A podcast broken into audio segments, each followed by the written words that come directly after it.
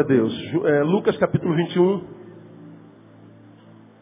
Quero ler com os irmãos a partir do versículo 5. Mesmo assentados, queria que os irmãos acompanhassem. Todos já abrimos, amém? Lucas capítulo 21. Diz assim o texto, versículo 5. Sermão profético, princípio das dores, diz o Senhor. Falando-lhe alguns a respeito do templo, como estava ornado de formosas pedras e dádivas, disse ele, Jesus, quanto a isto que vedes, dias virão em que não se deixará aqui pedra sobre pedra, que não seja derribada. Perguntaram-lhe então, mestre, quando pois sucederão essas coisas? E que sinal haverá quando elas estiverem para se cumprir? Respondeu então ele, acautelai-vos, não sejais enganados, porque virão muitos em meu nome dizendo, sou eu, e o tempo é chegado, não vades após eles. Quando ouvides de guerras e tumultos, não vos assusteis, pois é necessário que primeiro aconteçam essas coisas, mas o fim não será logo. Então lhes disse, levantar-se-ão nação contra nação, levantar-se-á nação contra nação, reino contra reino. Haverá em vários lugares grandes terremotos, pestes e fomes. Haverá também coisas espantosas e grandes sinais no céu. Mas antes de todas essas coisas os hão de prender e perseguir, entregando-vos às sinagogas e aos cárceres, e conduzindo-vos à presença de reis e governadores por causa do meu nome. Isso vos acontecerá para que deis testemunho. Proponde, pois, em vossos corações não premeditar como a vez de, de fazer a vossa defesa. Porque eu vos darei boca e sabedoria. Aqui nenhum dos vossos adversários poderá resistir nem contradizer. E até pelos pais, irmãos e parentes e amigos sereis entregues. E matarão alguns de vós. E sereis odiados de todos por causa do meu nome mas não se perderá um único cabelo da vossa cabeça. Pela vossa perseverança, leia comigo, ganhareis as vossas almas. Vamos juntos, último versículo. Pela vossa perseverança, ganhareis as vossas almas. Diga assim, só ganha quem persevera. Eu digo, irmão que está do seu lado, persevera, irmão, persevera. Essa é a palavra para nós essa noite, perseverança. Vai dar tudo certo, irmão. Persevera firme no Senhor, fica firme aí. Recebe essa palavra do Senhor. Ah, Jesus está reunido com seus discípulos que contemplavam o templo de Jerusalém e ele diz, oh, não vai ficar pedra sobre pedra que não seja derribada. Só que a obra era tão magnífica que aos olhos dos homens, como é que vai derrubar um negócio desse? Como um negócio tão sólido, tão fincado, pode ser derrubado dessa forma? De que jeito? Não há quem possa destruir esse negócio. Isso é um negócio muito sólido. Não há como, como alguém... Como é que vai derrubar isso aí? Aí Jesus fala assim, não ficará pedra sobre pedra que não seja derribada. Então eles perguntam quanto, quando é que isso vai acontecer? Quais os sinais que vão acompanhar. E Jesus então começa a falar dos sinais. Ele fala que esses sinais serão sinais para o princípio de dores.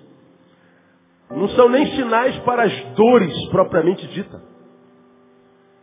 Os sinais que ele revela aqui são sinais que revelam que o princípio das dores é chegado. Então, começaram as dores.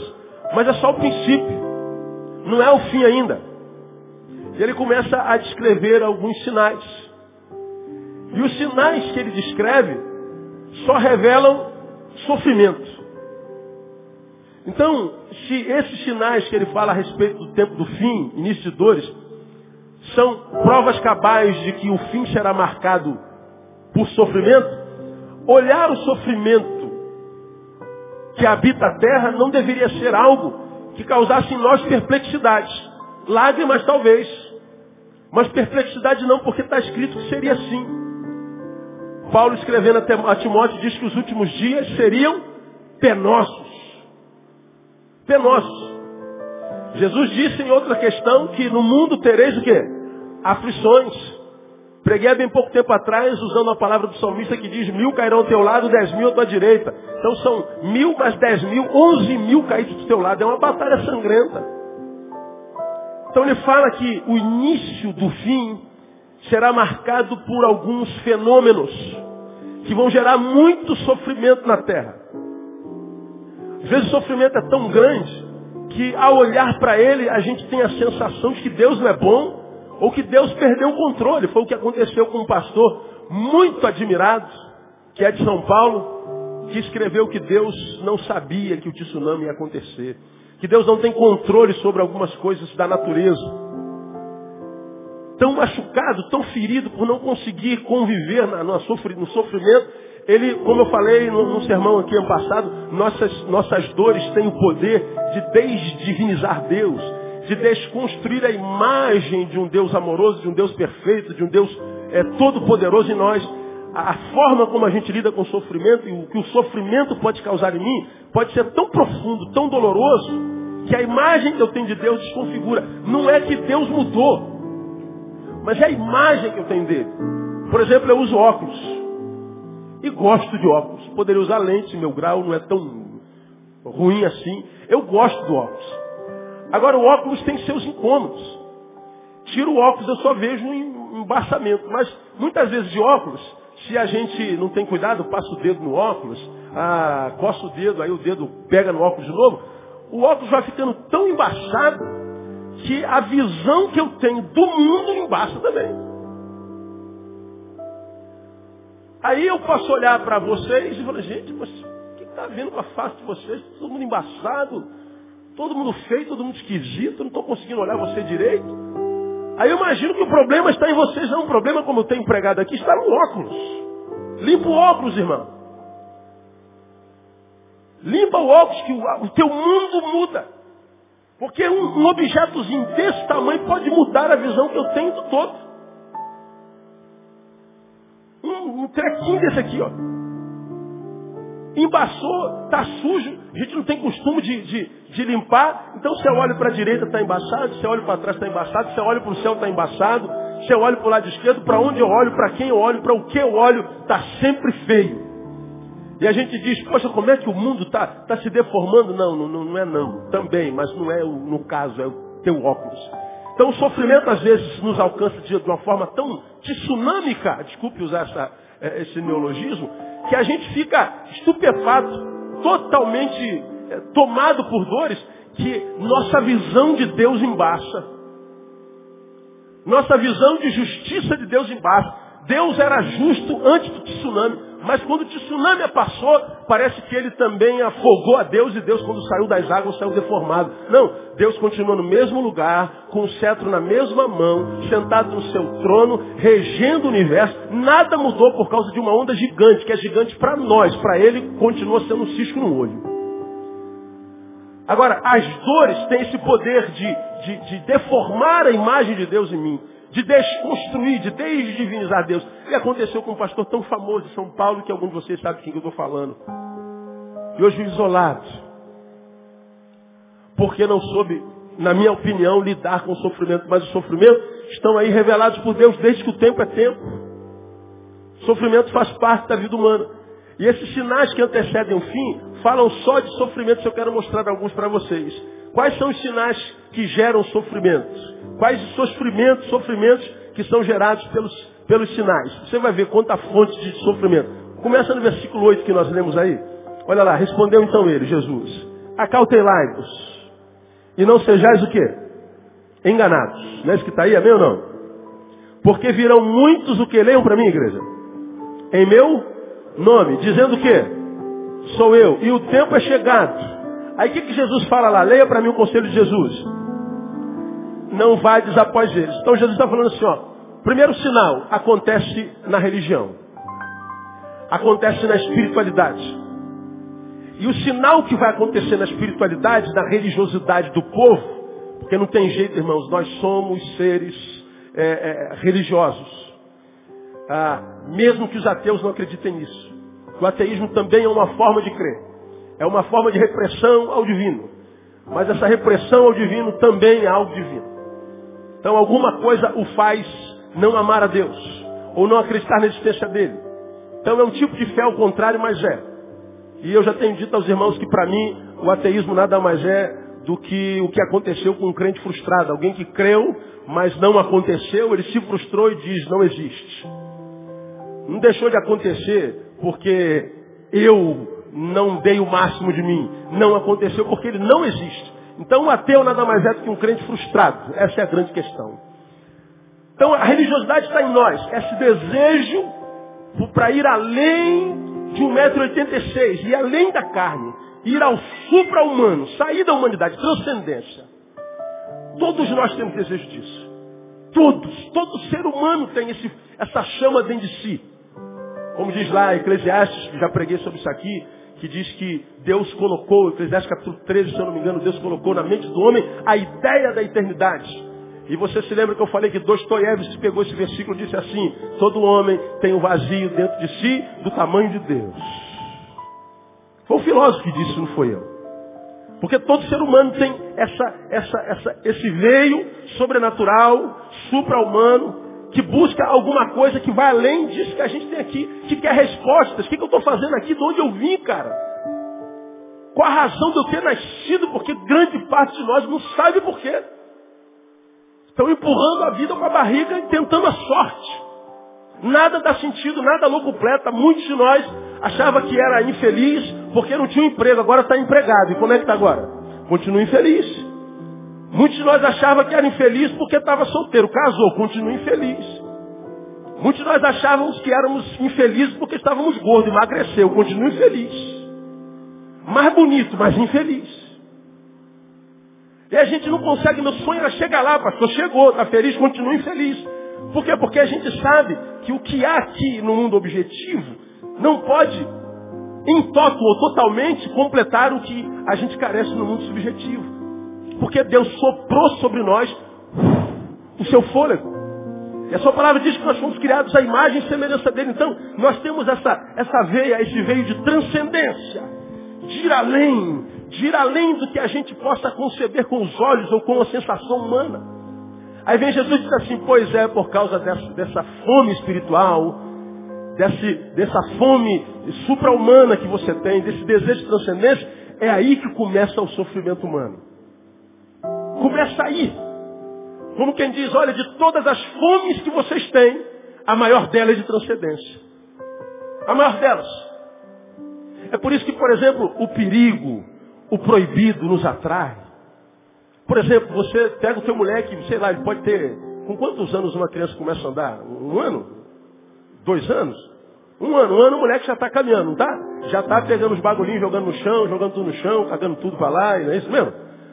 Aí ele, ele, vamos falar do buraquinho da tomada mais uma vez?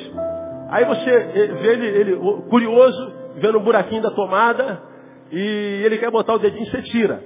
Aí você fala assim, ó, não bota o dedinho lá. O que, que acontece com esse moleque?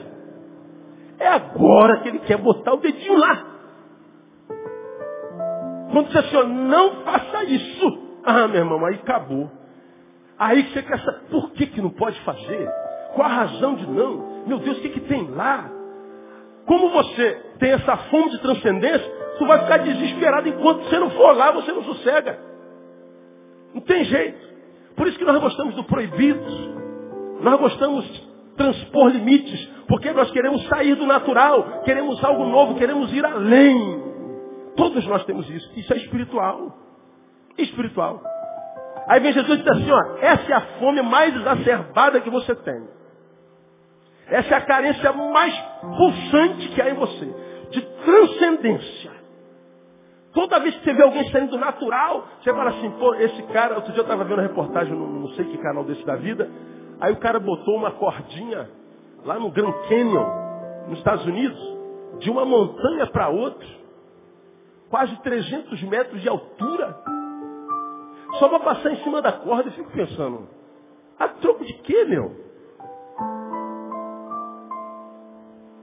Estou vendo aquele miserável passando aqui, esse cara não tem mulher, não tem filho, não. O que, que é isso, cara?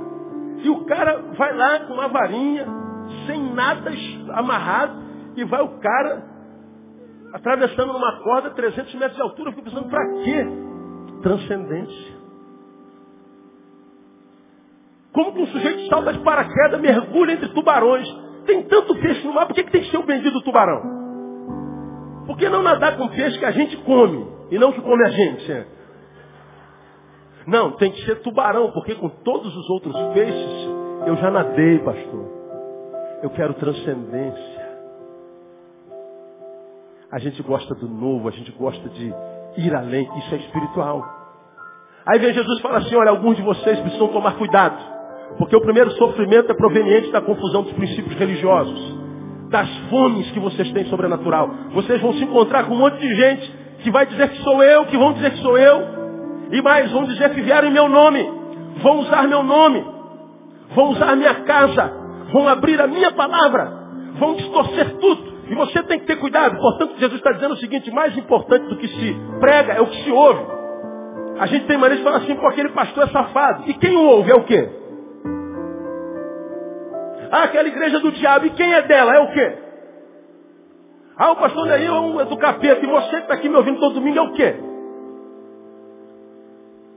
Jesus está dizendo, olha, o Neil safado, eu estou dizendo a vocês que vai aparecer. Mas o problema não é o Neil safado, é você que não consegue descobrir a safadeza dele. E se você não aguçar o teu senso espiritual, você vai sofrer. Jesus está dizendo que o seu nome seria distorcido, que o objetivo do seu reino seria distorcido, que a sua palavra seria distorcida. Portanto, tudo isso que, que emana de nós enquanto fome, gera sofrimento. Irmão, que eu tenho encontrado gente doida por causa de igreja é uma coisa de louco. Porque quando nós temos sofrimentos provenientes de confusão de princípios religiosos, duas consequências nós temos. A primeira, dúvida. Nós tínhamos uma fé tão pura, tão, tão linda, uma fé que nos transformou a vida. A Bíblia diz que pela graça sois salvos por meio da fé. Diz mais, isso não vem de vós, é o que?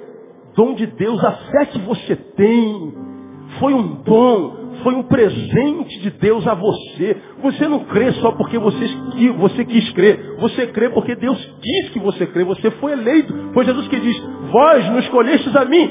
Eu vos escolhi a vós. Posso ouvir glória a Deus bem alto aí? Como eu já preguei aqui, irmão, são sete bilhões de seres humanos no mundo. Deus pensou você e disse assim, você vai crer. Você vai ser salvo. Você está eleito. E a Bíblia diz assim, esta é a vitória que vence o mundo a saber, a vossa fé. Ele está dizendo, eu estou te dando arma para vencer qualquer gigante. Estou te dando arma para vencer qualquer sistema. Estou te dando arma para vencer qualquer diversidade no nome de Jesus. A fé é um dom de Deus. Então, quando a gente crê, a gente não crê só porque a gente quer crer, porque Deus quis que a gente cresça. Isso é, é, é glorioso. Então é pela graça. Então você tinha essa fé tão linda, cara fez restaurar o teu casamento, curar o teu corpo, equilibrar tuas emoções, que te fez levantar daquele buraco da depressão, te fez levantar do buraco da solidão, e você viveu um momento tão legal com Deus, mas de repente entrou na religião, e essa religião esmagou você, feriu você. Você se dedicou àquela igreja, você se dedicou àquele ministério, você se dedicou àquele, àquele líder, você se dedicou com tanto amor por causa do histórico que a fé gerou em você. Mas a fé não foi usado com sabedoria e o sistema religioso massacrou você e agora a tua fé não é mais pura. Será que é verdade? Será que acontece isso mesmo? Será que aquele homem é de Deus? Será, será, será? E a dúvida retira de nós a possibilidade da experiência. Gera dúvida e essa dúvida gera incredulidade. A incredulidade é um acontecido com alguém que teve fé e agora não tem mais. Portanto, é apostasia. E a Bíblia fala que apostasia seria uma marca do final dos tempos. Gente que cria não crerá mais. E quanto menos a gente crê, menos a gente vê o sobrenatural se manifestando. O que, que a Bíblia fala sobre fé, irmão? Se um de vós, se dois de vós concordarem sobre qualquer coisa que vocês pedirem na terra, vos será o quê? Feito. Quando eu digo eu creio, alguém diz eu concordo, ele está dizendo acontece. E quando as pessoas param de crer, para de acontecer. O que você acha que está acontecendo no planeta hoje, irmão? Você liga a televisão, vê um monte de gente nos programas de milagres da televisão contando seus milagres. Pastor, eu cheguei com a garganta rouca, agora minha garganta não está mais rouca, pastor. Pastor, eu estava com dor na, na, na, nos quartos, agora os quartos não estão doendo mais, pastor. Mas você vê que é todo mundo voltado para si, ninguém está preocupado com o outro. Se ele foi curado ou não, não muda a vida de ninguém, nem de nada, a sociedade não melhora em nada. Os milagres que Deus faz ali é um milagre que não serve para nada, para ninguém. Ninguém olha para o lado, ninguém sabe a cor do, do cachorro que está do lado dele. Está todo mundo ali querendo tirar alguma coisa de Deus, como se fosse uma noiva querendo dar o golpe do baú no noivo. São milagres que podem ser de Deus, talvez sejam, talvez não, tem cá meu pensamento, mas são milagres de Deus que quando atinge aqueles que dizem foram atingidos por Ele, não os melhora enquanto ser humano. Só massageia o ego. E o que massageia o ego não cura. Pelo contrário, transforma em egoísta. Então quando Deus faz uma obra na gente de fato de verdade, essa obra que Deus faz em mim não é só para mim, Ele faz em mim para que depois de mim alguém seja abençoado. A gente pede a Deus para nos curar e Deus nos cura. Você acha que Deus curou você para você? Não, Deus curou você para que você fosse agora canal da cura na vida, de alguém. Você pediu a Deus um emprego, você acha que o emprego é só para você botar pão sobre a sua mesa? Não, porque agora que você sabe o que é fome, ao ver alguém com fome, não permita que ele sinta mais fome. Compartilhe o teu pão com ele, que agora você pode comprar. Como pregamos aqui alguns domingos atrás, há muita gente que diz, eu não creio em Deus porque há fome na terra. É, mas por que, que há fome na terra? Porque tem gente na terra que tem dois pães e não compartilha. Então Deus não tem nada a ver com isso. Há fome na terra por minha causa, por tua causa. Vai lá, abre tua dispensa e veja quantos pães duros não tem lá. Algum de nós tem um saco cheio de pão duro. Compramos na semana passada 12 pãezinhos franceses. É só você e teu marido. Para que 12 pães? É miserável, é faminto, o cara come feito um desgraçado. Só que essa semana foi muito ocupado, o pão endureceu. Vai fazer o que com o pão? Vai jogar fora. Agora tem muita gente que está com fome, irmão. Quando Deus opera, de fato, de verdade, Ele não me cura para mim, Ele me cura para o outro. Agora, quando a gente não tem esse discernimento, a gente pode estar tá vendo um milagrinho acontecendo aqui, outro ali, e acredita que é a voz do povo é a voz de Deus, a gente acredita que Deus está ali. Só que muitas vezes a gente está sendo enganado, enganado e enganado, e vai sofrer por causa disso. Porque enganado na igreja, pelo homem de Deus, você vai duvidar se a igreja de Deus, muito menos o homem. Quem sabe se Deus existe? É o que Deus está dizendo. Sofrimento proveniente de confusão dos princípios religiosos. Mas há um outro tipo de sofrimento que é os versículos 9 e 10. Olha lá. Quando ouvirdes de guerras e tumultos, não o que lembra, minha igreja? Não vos assusteis, pois é necessário que primeiro aconteçam essas coisas, mas o fim não será logo. Então ele disse, levantar-se-á o quê? Nação contra nação, reino contra reino. Está acontecendo isso ou não? Você viu ontem, a França atacou a Líbia. Já são mais de 6 mil mortos na Líbia, irmão. As guerras aparecem de uma hora para outra. As guerras civis aparecem. E os caças aparecem. Os ditadores atiram. E a gente vê o tempo inteiro. A gente não passa uma semana sem ouvir de uma guerra. Não um dia que a gente liga a televisão que a gente não vê rumor de guerra que a gente não vê uma nação contra nação. Obama está aqui no Brasil. Ele estava falando que deu ordem para também atacarem a Líbia. Vamos tirar Muammar Gaddafi de lá. Eu acho que ele tem que sair. Porque ele também é um promotor da guerra, um dos homens que mais matou gente na história da humanidade. E a Bíblia diz que guerras e rumores de guerras seriam também uma fonte muito grande de sofrimento. Por quê? Porque a guerra é a negação mais absoluta de todos os ensinos do Espírito de Deus. Porque a Bíblia diz, ama o teu próximo o quê? Como a si mesmo. Então a negação disso é o oposto. Odeia o teu próximo. Desfaça a obra que Deus fez na tua vida.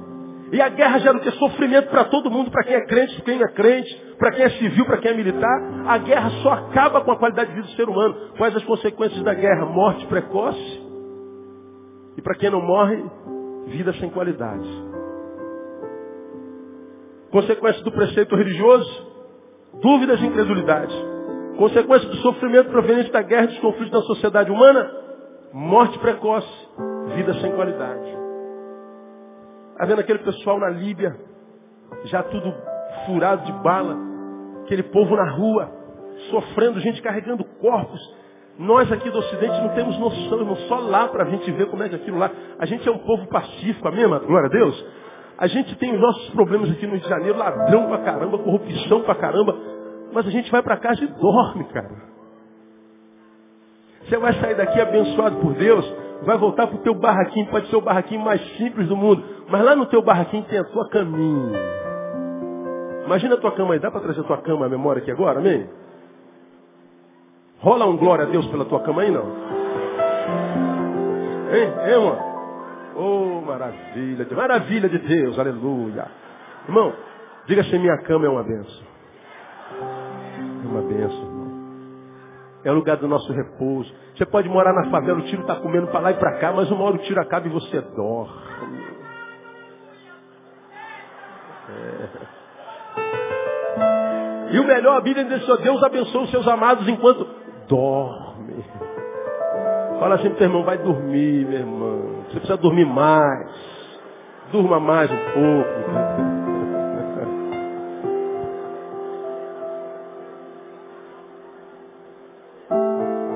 Alguém está pensando, estou sentindo Deus que amanhã eu não vou trabalhar, amanhã eu vou dormir, que é para Deus agir. Não é bem assim não, irmão. Cuidado com a tua exegese, né?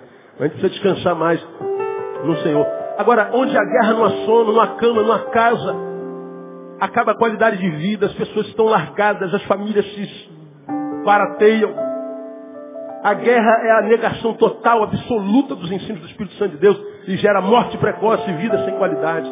É triste a gente sepultar crianças. É triste sepultar jovens, a gente vê jovens já no início lá por causa do, do, do, daquela área, com, com fuzil na mão. Jovens que nunca viram uma bola, nunca correram atrás de uma bola.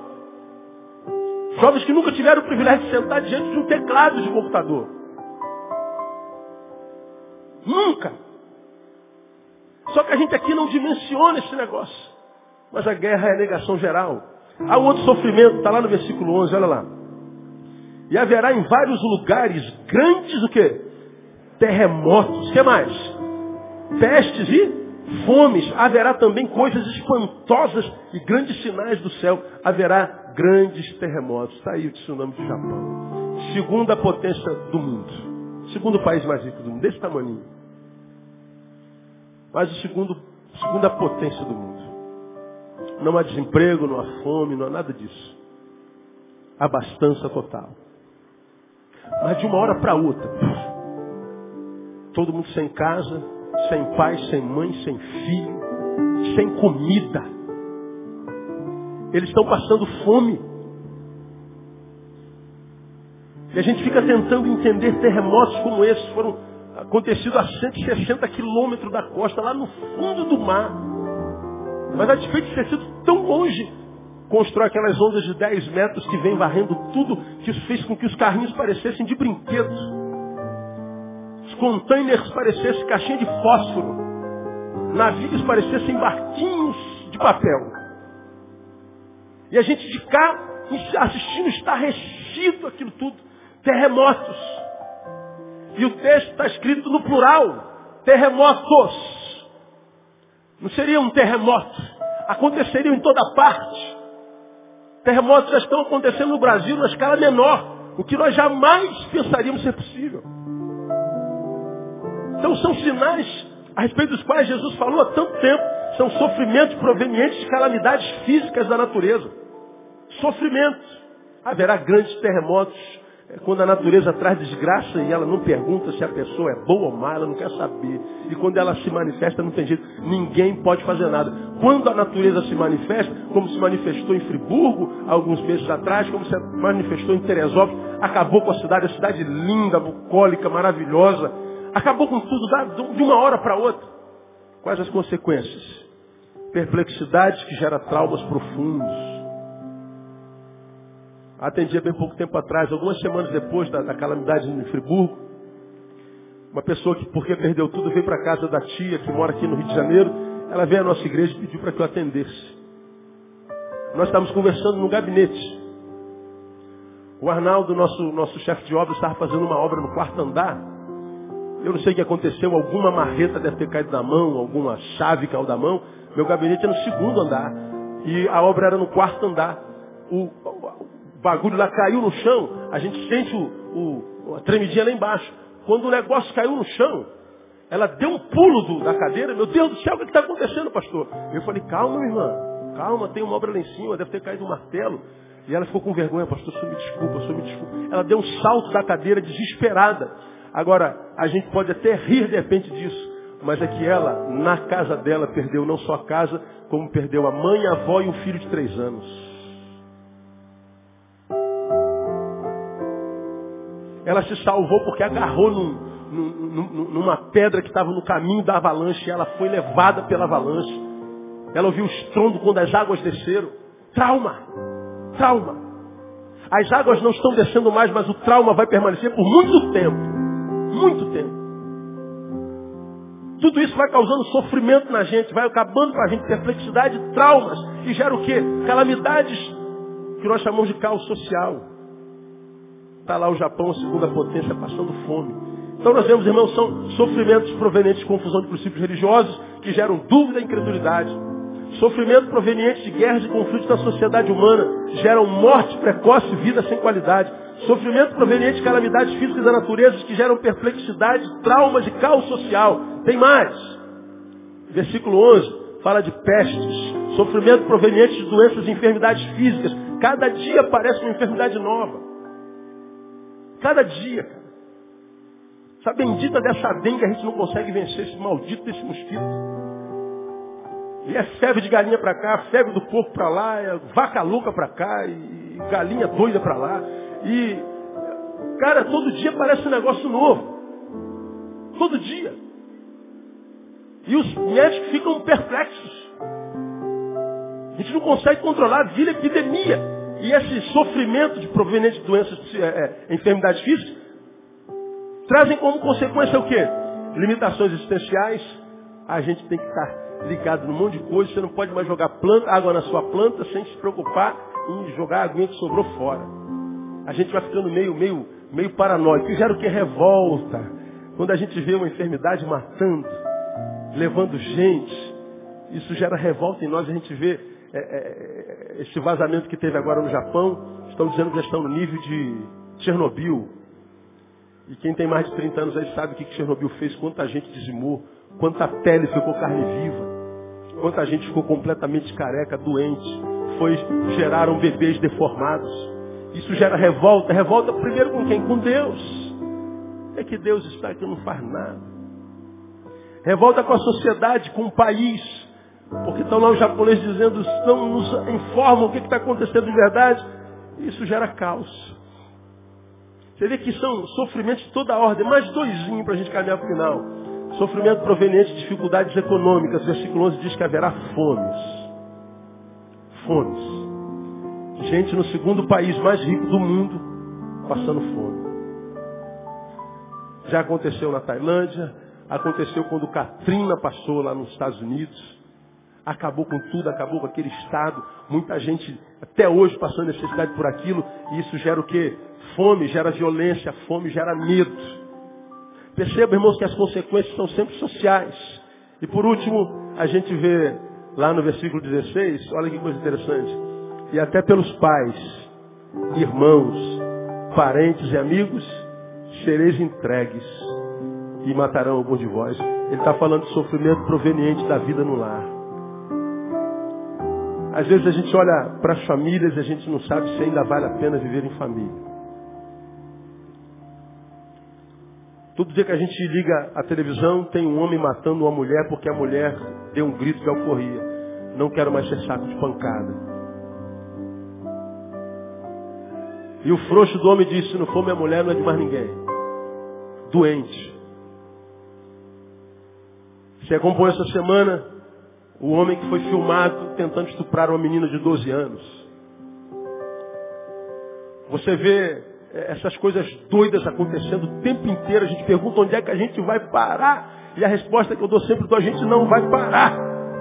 Estão escritas na palavra do Senhor Essas palavras que dizem que o fim seria marcado por sofrimentos de toda a ordem, do lado de fora e do lado de dentro. Trariam consequências nefastas. Agora, para a gente concluir. Qual é a grande questão disso tudo, pastor? Como é que a gente faz para escapar disso?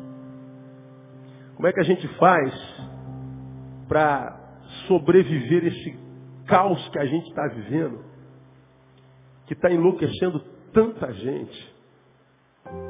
Tanta gente. Hoje, hoje eu atendi alguém, eu cheguei na igreja e fui atender alguém que eu amo tanto e como filho. Fiquei tão preocupado com o que vi e ouvi. Não havia equilíbrio em tudo. Eu falei, meu Deus, o que há? O que está acontecendo? Eu vi marcas de ansiedade muito grandes, gerando quase descontrole. A gente se encontra com gente que está perdendo o controle o tempo inteiro. Viram em Curitiba, duas semanas atrás, uma, um manifesto de ciclistas.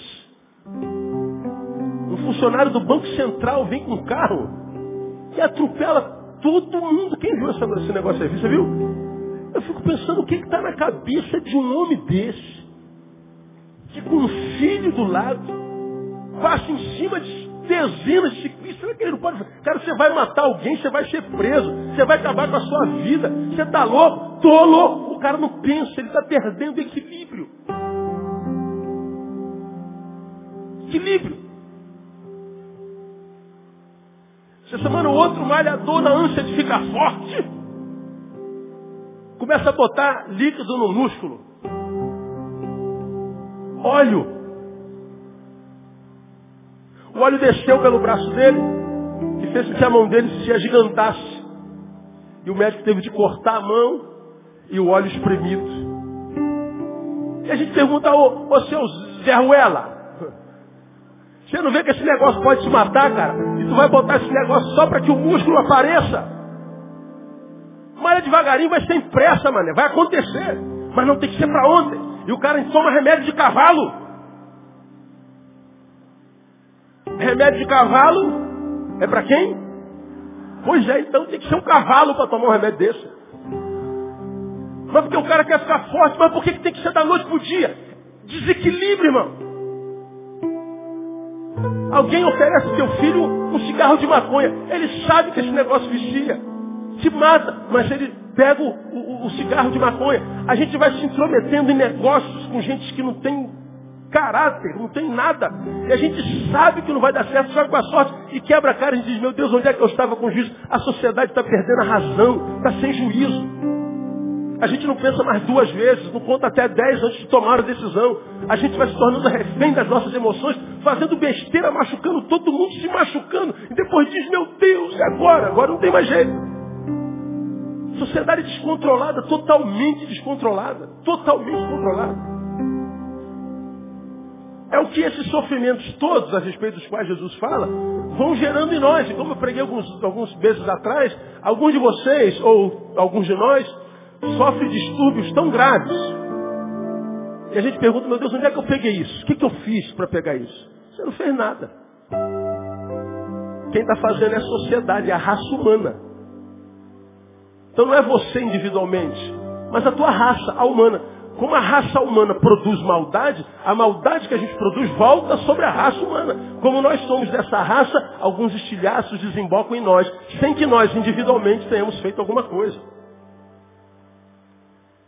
Então você, individualmente, talvez não tenha feito nada, mas a raça da qual você faz parte e com a qual você é corpo fez.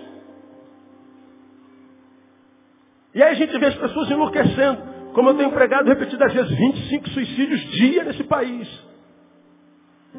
Loucura, loucura, loucura. Pastor, como é que a gente sobrevive isso tudo, já que Jesus falou que isso seria as marcas do fim? Porque, irmãos, como eu tenho repetido aos irmãos, a gente só tem uma vida para viver, a gente não pode desperdiçar a vida, a gente tem que ser feliz. Felicidade é um direito nosso, nosso em Cristo Jesus. Ele alcançou na cruz do Calvário para mim.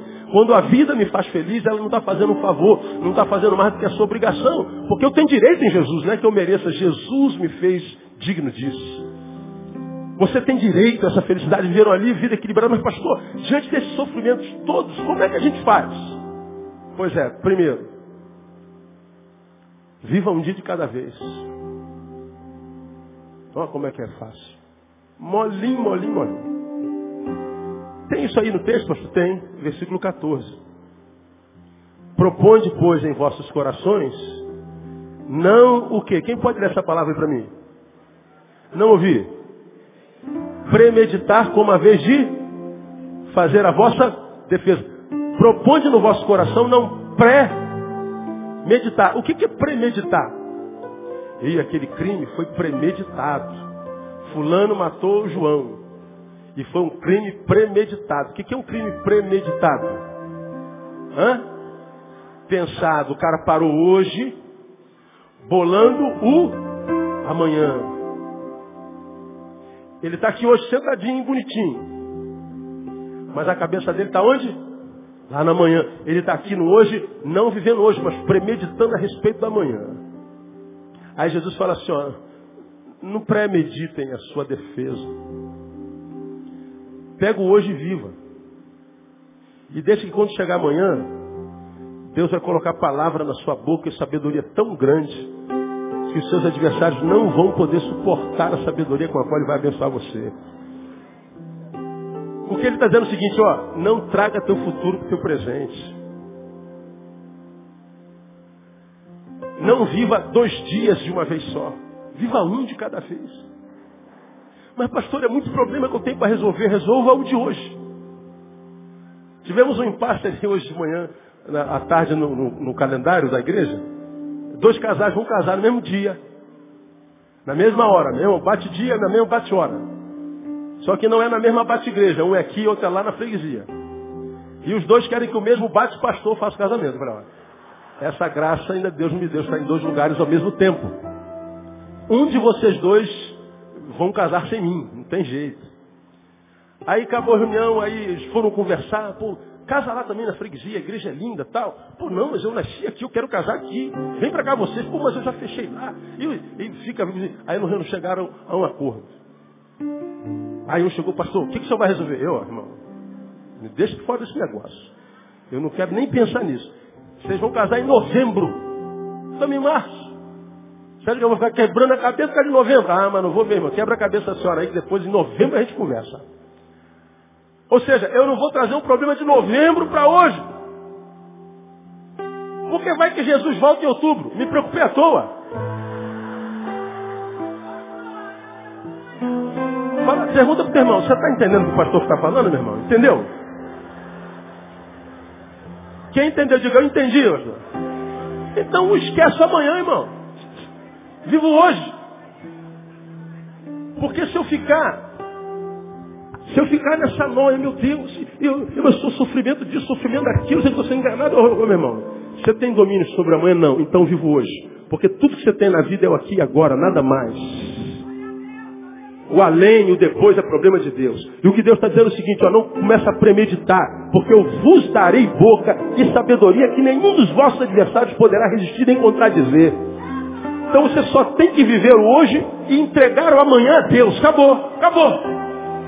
Aí você vai ver que a vida fica mais leve, como eu preguei aqui alguns anos atrás. Imaginemos que o hoje seja um saco de cimento, o ontem seja um saco de cimento e o amanhã seja um saco de cimento. Ou seja, tem que carregar um saco de cimento. Um saco de cimento a gente carrega com dificuldade. Agora, se eu trago o saco de cimento de ontem, o passado enquanto culpa, dois sacos de cimento. Se eu trago o saco de cimento de amanhã, o futuro enquanto preocupação, aí eu tombo. Vai ser igual aquele cara da, da, da Praça Nossa, viver é bom, mas dá um trabalho. É verdade. Mas por que, que dá trabalho? Porque a gente está carregando o que a gente precisa carregar. O passado passou. E Paulo disse, ah, uma coisa eu faço, que deixando as coisas que para trás fico, prossigo para o alvo da soberana vocação que é em Cristo Jesus. Então ele está dizendo, eu estou deixando o passado ser passado absorvendo hoje como sendo tudo que eu tenho, entregando amanhã a Deus. Porque o mesmo Deus que te trouxe até aqui, mesmo que tenha sido aos trancos e barrancos, vai te levar daqui até lá, em vitória, no nome de Jesus. E você precisa acreditar nesse negócio. Aleluia.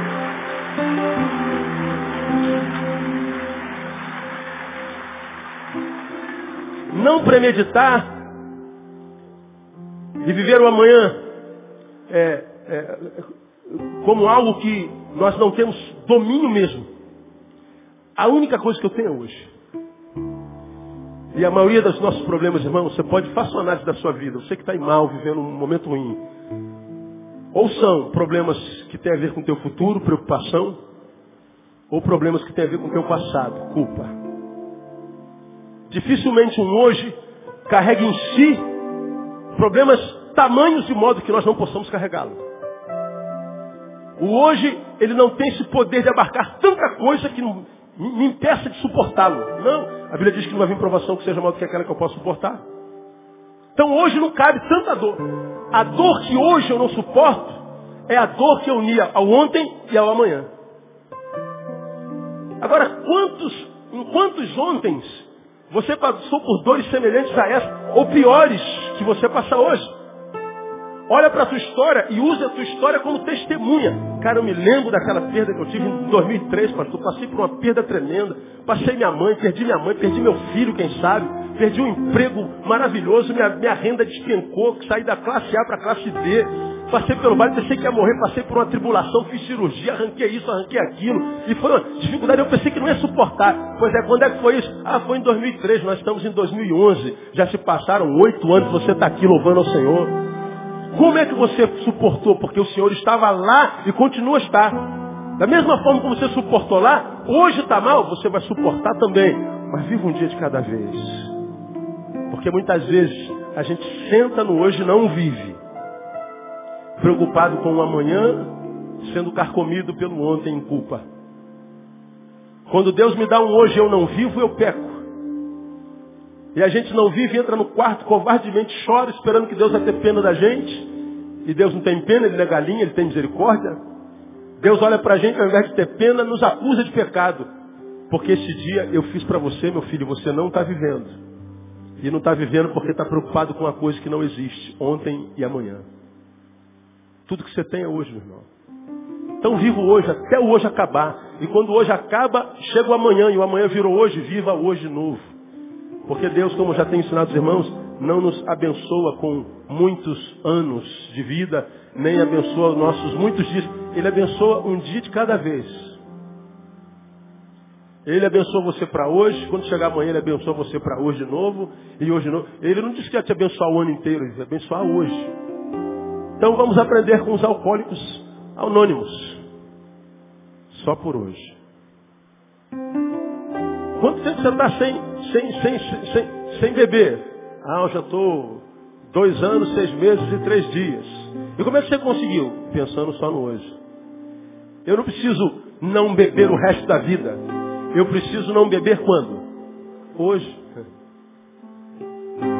Eu não preciso me preocupar com o resto da vida. Eu preciso me preocupar com o quê? Hoje. Então, meu irmão, vivo hoje. Segundo, alimente de esperança sempre.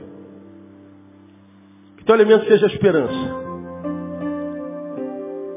16 diz, até pelos pais, irmãos e parentes, amigos, sereis entregues e matarão algum de vós. Sereis odiados de todos por causa do meu nome. Mas o 18 diz assim, mas não se perderá o único cabelo da vossa cabeça. A dor vem. Mas eu prometo a você, eu vou guardar você. Ela não será maior do que a tua capacidade de suportabilidade. Você vai vencer no nome de Jesus. O caos pode se instalar. Todavia perceba que no meio dele sempre aparece um foco de vida. Hoje eu estava vendo lá na, na, internet, eu passei o dia na igreja, hoje tivemos reunião à tarde, estava lendo lá no, no, no, jornal a velhinha que foi resgatada nove dias depois, meu. Como que uma velhinha de, de, de quase 80 aguenta nove dias sem comer, sem beber, sem nada? É porque Deus diz assim, meu filho, no meio desse caos todo, eu sempre tiro um, um, um foco de esperança. Olha para a tua desgraça, mas olha com um olhar de misericórdia e de fé, que você que vai ver que no meio da tua desgraça, ali está o lugar de você ser curado.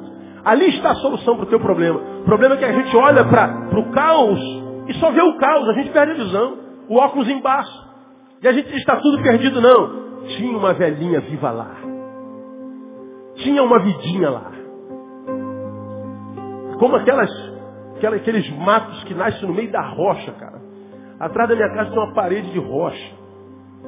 E as plantas nascem no meio da rocha. Eu falei, meu Deus, da, da onde ela tirou terra? Como é que ela consegue sobreviver? Não sei, cara. A vida sempre dá um jeito.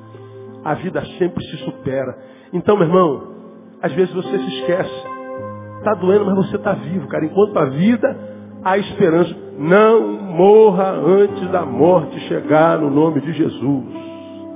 Alimente-se de esperança, não abra mão do que sobrou por causa daquilo que se foi. Não abra mão. Às vezes a avalanche da vida vem, o tsunami da vida vem, derruba tudo, fica só um escombrozinho. A gente abre mão desse escombro por causa do resto que se foi. Então não abra mão do que se foi, do que sobrou por causa do que se foi. Você pode ter perdido muita coisa, mas olha direito. Vê se ainda não há muita riqueza na sua vida, irmão. Dá uma olhadinha. O que, que você perdeu? Você está aqui sempre pensando no que perdeu. Sempre pensando no que se foi. Sempre lamentando, chorando pelo que foi quebrado. E aí você para de agradecer pelo que tem. Pastor, minha vida não tem mais sentido. Como aquela mãe que tinha dois filhos, um morreu. E ela se debruça no caixão do filho que morreu e diz assim, a minha vida acabou. Peraí. Tem um filho vivo do seu lado aí, mãe. Sua vida não acabou, não. Tem um filho com o braço nos seus ombros chorando com a senhora. Ainda há uma razão para viver. Se o problema é filho, a senhora ainda tem outro. Mesmo que perdesse os dois, olha para o lado. A senhora tem marido, a senhora tem casa, a senhora tem vida, a senhora tem saúde. Há sempre uma riqueza que Deus mantém na nossa vida para que nela nos apeguemos e diga, olha, vou reconstruir tudo de novo vou reconstruir tudo de novo. E você vai conseguir no nome de Jesus. Um dia de cada vez, alimente de esperança sempre termina. Persevere, persevere e persevere. 19. Pela vossa perseverança ganhareis as vossas almas. Ou seja, não se entregue tão facilmente não. Você vai vencer isso que você está passando no nome de Jesus. Eu não faço a menor ideia de quem você seja e pelo que você esteja passando.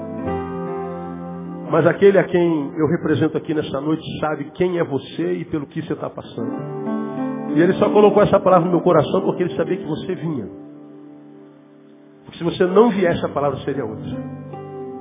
Ele sabe que você perdeu. Ele sabe o tamanho da dor que você está sentindo, mas ele está dizendo, meu filho, Persevera, persevera, persevera. Porque esses sofrimentos estão todos revelados aí, já estão acontecendo. Portanto, o tempo do fim é um tempo de caos, tempo de dúvida, tempo de dor, de violência, de fome. E passar por isso ileso, sem sentir dor, é quase impossível. Mas a despeito da dor que você sente, você pode passar por isso. Persevera, persevera, persevera. Nossa academia de judô tem um camarada que é o comandante dela, é o Herman, faixa preta. O Herman, quando manda e-mail para alguém, está lá, Herman Santos. embaixo tem uma frase. A frase que o Herman usa é essa aqui, ó. Antes a lágrima da derrota do que a vergonha de não ter lutado. Nota aí, irmão. Antes a lágrima da derrota do que a vergonha de não ter lutado. Então, meu irmão, em vez de ficar sentado chorando, vai lá e lute. Mesmo que você seja derrotado, você lutou. E é melhor essa lágrima, a da derrota, do que a vergonha de não ter tido nem coragem de lutar. Preguei alguns meses atrás dizendo que fracassado não é quem fracassa. E por que quem fracassa não é fracassado? Porque só fracassou porque tentou. O verdadeiro fracassado é aquele que com medo do fracasso nem tenta. Esse é o fracassado. Então você tentou uma vez, quebrou a cara, duas quebrou a cara, três, dez quebrou a cara, tenta mais uma vez, persevera mais uma vez. Uma hora essa porta vai abrir no nome de Jesus, irmão. Batei e abri-se-vos-á. Você está batendo, abriu não? Então continua batendo. Pedi e dá-se-vos-á. Já foi dado, então continua pedindo. Porque vai acontecer, porque aquele que fez a promessa é fiel para cumprir no nome de Jesus.